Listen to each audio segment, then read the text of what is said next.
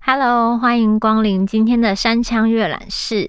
那我先跟大家分享一个留言，他也是给我五颗星。他说：“默默从第一集听到现在，因为云门那集而跑来留言。于涵，池上真的很美，一定一定要去看看走走。池上是我在台东生活一年中最喜欢的地方。以下是告白：从一把金开始，非常喜欢于涵，跟着你一起环保阅读到现在，是多么自然温暖的人呐、”谢谢你的留言，也谢谢你从第一集就听到现在。我们之前其实拍茶经的时候有，有去到池上啦，真的很美，然后还还在那边骑脚踏车，就刚好有放假的时候。不过我还是很想要看那个云门在那边表演的那个状态，因为跟大自然结合的话，我相信在那边看舞蹈一定会更有各种感动，这样子。那我今天想要跟大家分享的呢，是一个小说，嗯，不知道大家认不认识这个作者，叫村田沙耶香。他之前的小说叫《便利店人间》，然后也非常好看。然后这个是很多短篇结合的，不过因为每次他们都写短篇小说，可是其实都很长。如果我真的要念完的话，大家可能上班都要迟到了，所以我都会。截录一点点，然后分享给大家听。今天这个很适合上班族听哦，因为它里面有讲到一些上班族的生态这样子。那今天这篇小说叫做《吃城市》，没错，就是吃东西的吃。好，那我截录，所以我就从某一些片段开始念，然后让大家进入这个小说的世界，然后也进入这个我觉得他小说都写得很，就是很有自己风格的。一个创作者，就是大家可以看《生命室》，然后也可以去看《便利店人间》，就会明白我在说什么。他真的是一个太妙的创作者了。那我要开始喽。摘下蒲公英的花，或许让人以为我有什么少女情怀吧。忽然觉得丢脸，赶紧把花放进包包，快步走向地下铁站。回到家，打开包包，黄色小花在包包萎缩了。完全忘记这事的我，急忙将被化妆包压扁的黄花拿出来，在空果酱瓶里装水，再把压扁的蒲公英插进去。不知是否中空的花茎顺利吸到了水，蒲公英看上去有精神了点。隔天，小雪和我一如往常找了间空会议室吃午餐。我不经意地提起昨天的事，话题从蒲公英聊到乡下老家的回忆，小雪竟然显得很有兴趣。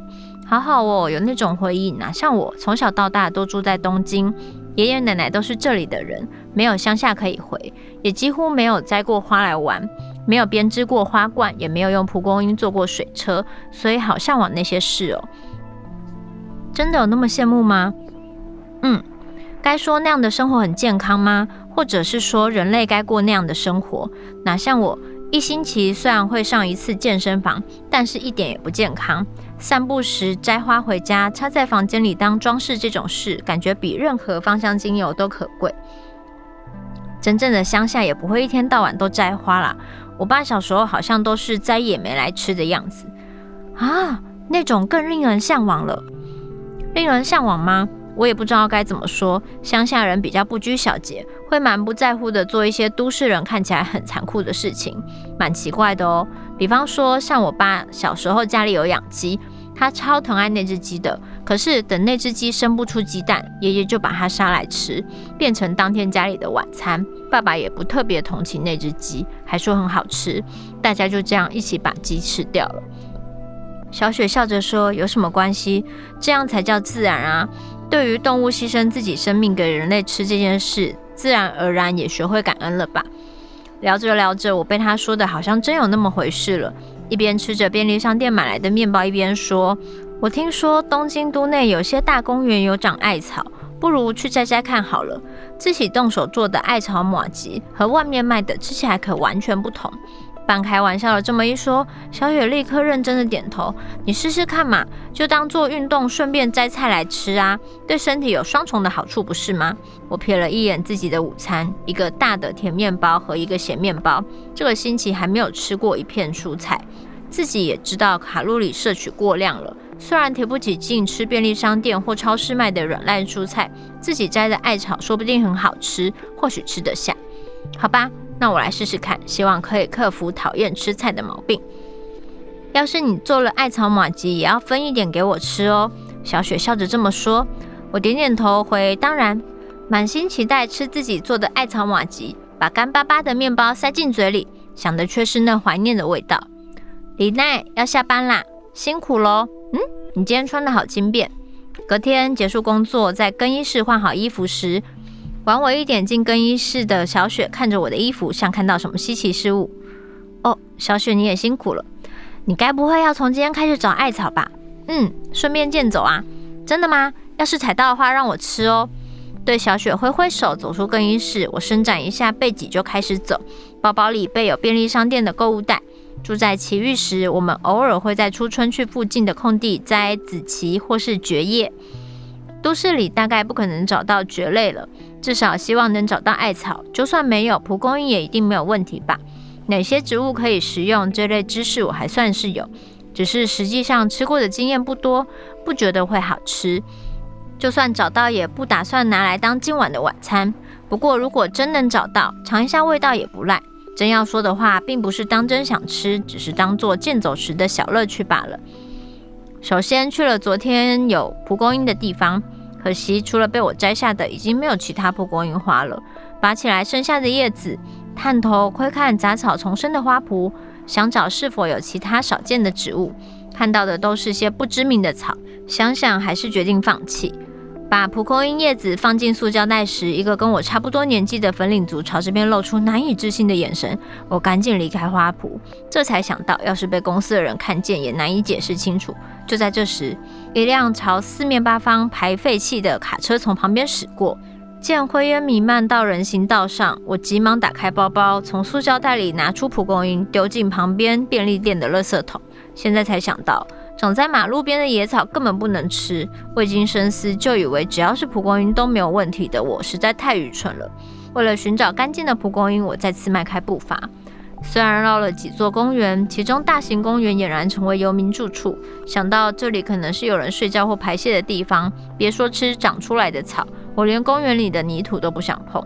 小一点的儿童公园则是上班族休息的地方，地上散落的烟蒂与咖啡空罐。接触过垃圾的东西，怎么可能拿来吃？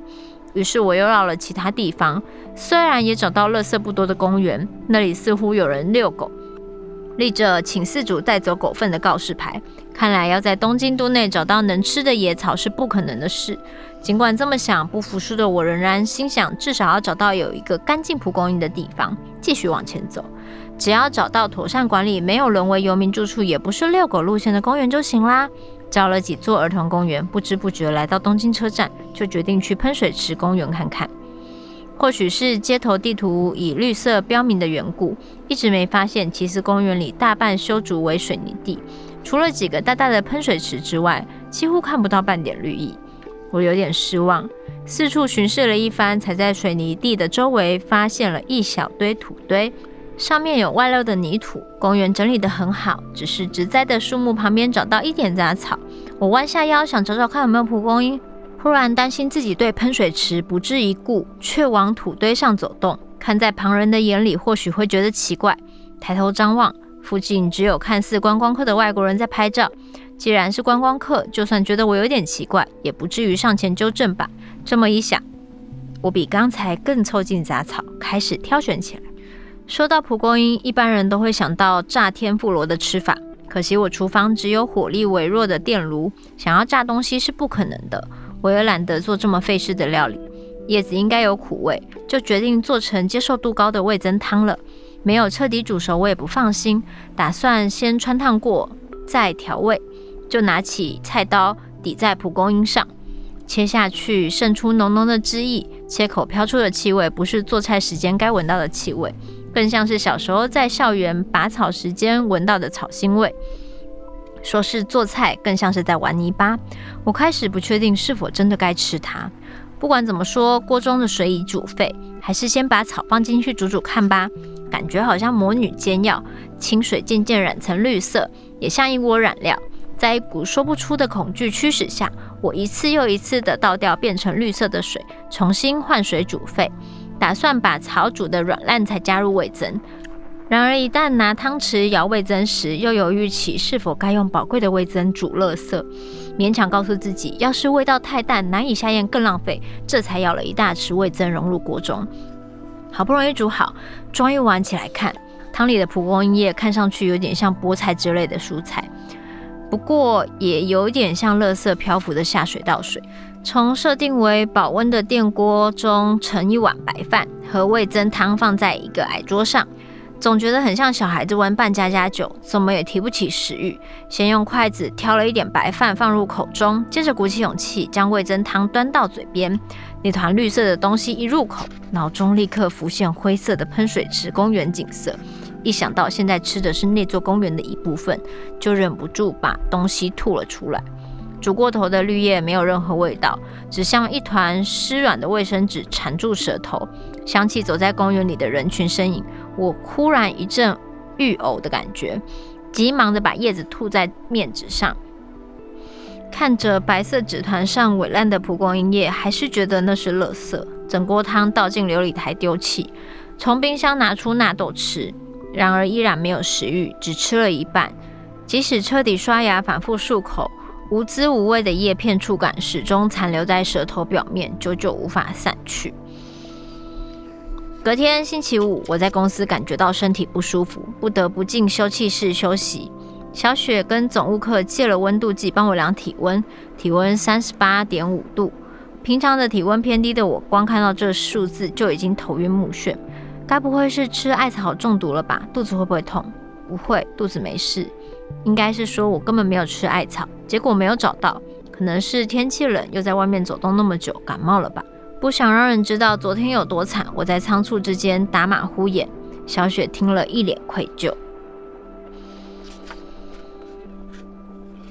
好，我先分享到这里，因为继续念下去的话，它实在太长太细腻了，但我觉得很有趣。就是我不知道大家就是对于城市跟都市。然后还有乡下的想象，可是像我看这篇小说，有一些时候会觉得还蛮触动我的感觉的。就是你从小生长的地方，它其实会影响你的感官。就是如果你从小生长在没有什么车，然后没有什么人的地方，其实你就是跟大自然比较靠近。那大自然有什么东西，就是基本上你就是会很自然的开始种菜啊，开始种花呀，然后种树啊。然后大部分什么东西都会想要自己动手做，然后因为毕竟也没有什么便利商店或是有人在卖各种东西，所以我觉得如果你住在比较乡下或比较大自然的地区，其实每个人都会有自己动手做的能力，因为你得自己有这样的能力，不然你可能会觉得在乡下生活很不方便。然后，可是进到都市里以后，其实什么东西都有，什么东西都规划好了。可是偶尔你突然很想念那种在呃乡下或者在山上吃到那些很新鲜的蔬菜的时候，就是那种土里面可能并没有这些被废弃沾染过的气味，那种很干净的水、很干净的土壤长出来的。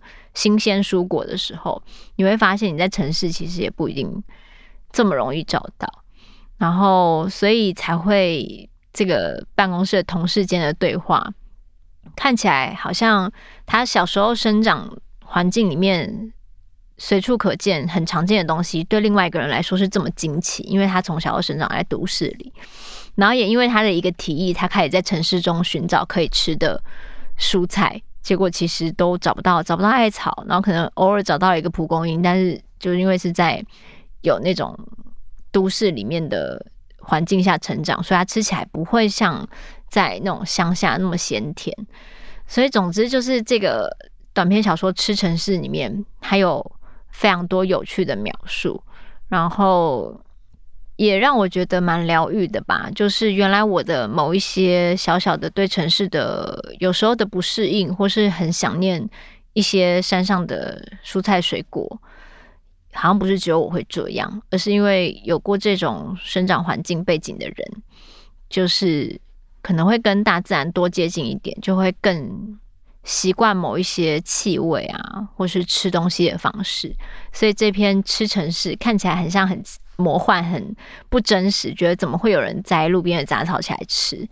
可其实山上是真的是可以这样的。就是我以前住的地方，其中一个山区就是旁边是竹林。我妈妈真的就是早上会进竹林里面看有没有早上那种清晨冒出来的笋子，她会去找那个笋子。或是我家的我家养的狗啊，它也都会去，就是路上，就如果它有吃坏肚子或是什么，它会直接在那个路上找可以让它不要再拉肚子的草，连狗狗都可以辨认哪些草是可以吃的，所以就是的确会有这样的生活经验。然后，呃，围篱上有一些那种爬的爬着的那种。草叶有些是可以吃的，或者像什么皇宫菜啊、什么地瓜叶啊，就对我们来说就是整个就是种满后院，然后想吃的时候就直接去摘来吃，大概是这种很自在的感觉。那它里面说的那个艾草麻糬，我们小时候也是采过艾草，然后做成草仔粿，这样就是都自己做，那种感觉真的就是会就是蛮蛮来自大自然跟土地的力量，就是直接吃下去。然后吃进身体里的那种感觉，所以他的这个吃城市的这个描述，在城市里找不到那些食材，找不到这些可以入料理的，然后的的草，然后觉得很挫折，然后还因此而生了一场病，然后之后又努力不懈的继续想要在这个城市中寻找可以吃的这些大自然的植物。就这篇小说其实真的非常有趣，然后也推荐大家。这个创作者叫做春田沙野香，他的两本书我都蛮喜欢的，有一点怪奇。如果大家喜欢《怪奇物语》的话，我觉得其实他有点像有那个世界观跟逻辑的一个创作者。他的小说真的很有趣哦，一开始会有点惊吓，但你之后就会觉得天啊，真的太太妙了。然后推荐给大家，那祝大家今天也上班愉快，我们下周见。